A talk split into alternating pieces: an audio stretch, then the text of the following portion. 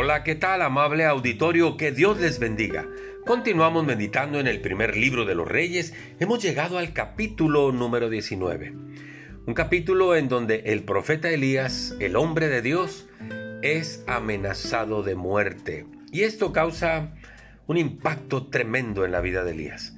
Dice el versículo 3, viendo pues el peligro, se levantó y se fue para salvar su vida. Elías emprendió la huida porque le dijeron mañana mismo te vamos a matar. Y ahí vemos la humanidad de Elías, aunque era un hombre usado por Dios, sintió temor, prefirió huir. Dice el versículo 8 que llegó hasta Oreb y ahí se metió en una cueva. Tuvo que ir Dios y hablarle. Dice el versículo 9, ahí se metió en una cueva donde pasó la noche y vino a él la palabra del Señor, el cual le dijo, ¿qué haces aquí, Elías? Porque no era el lugar donde Dios lo quería. Una vez más, él se vuelve a meter a la cueva y Dios le habla, dice el versículo 13, que le dijo, ¿qué haces aquí, Elías? Y Elías en las dos ocasiones le dice, pues es que tengo miedo porque me están persiguiendo para matarme.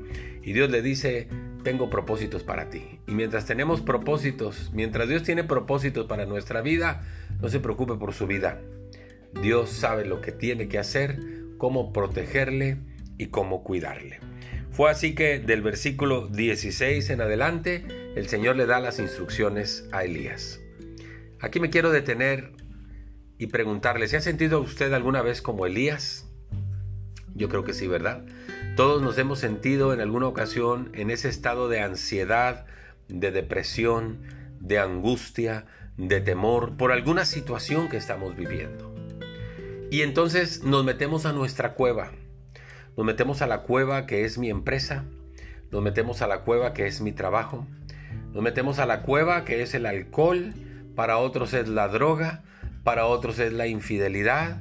Para otros es la perversión ahí escondidos detrás de aquel eh, vicio, detrás de aquella actividad, detrás de aquella situación, estamos en la cueva. Y hoy escuchamos la voz del Señor. ¿Qué haces en esa cueva? Tengo planes para ti. Tengo propósitos para ti.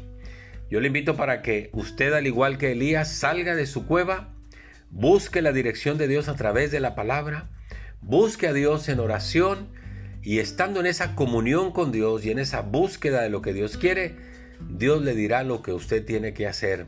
Pero no se quede encerrado en la cueva. Salga de esa cueva que Dios tiene planes y propósitos para su vida. Muchas gracias. Que Dios le bendiga. Hasta pronto.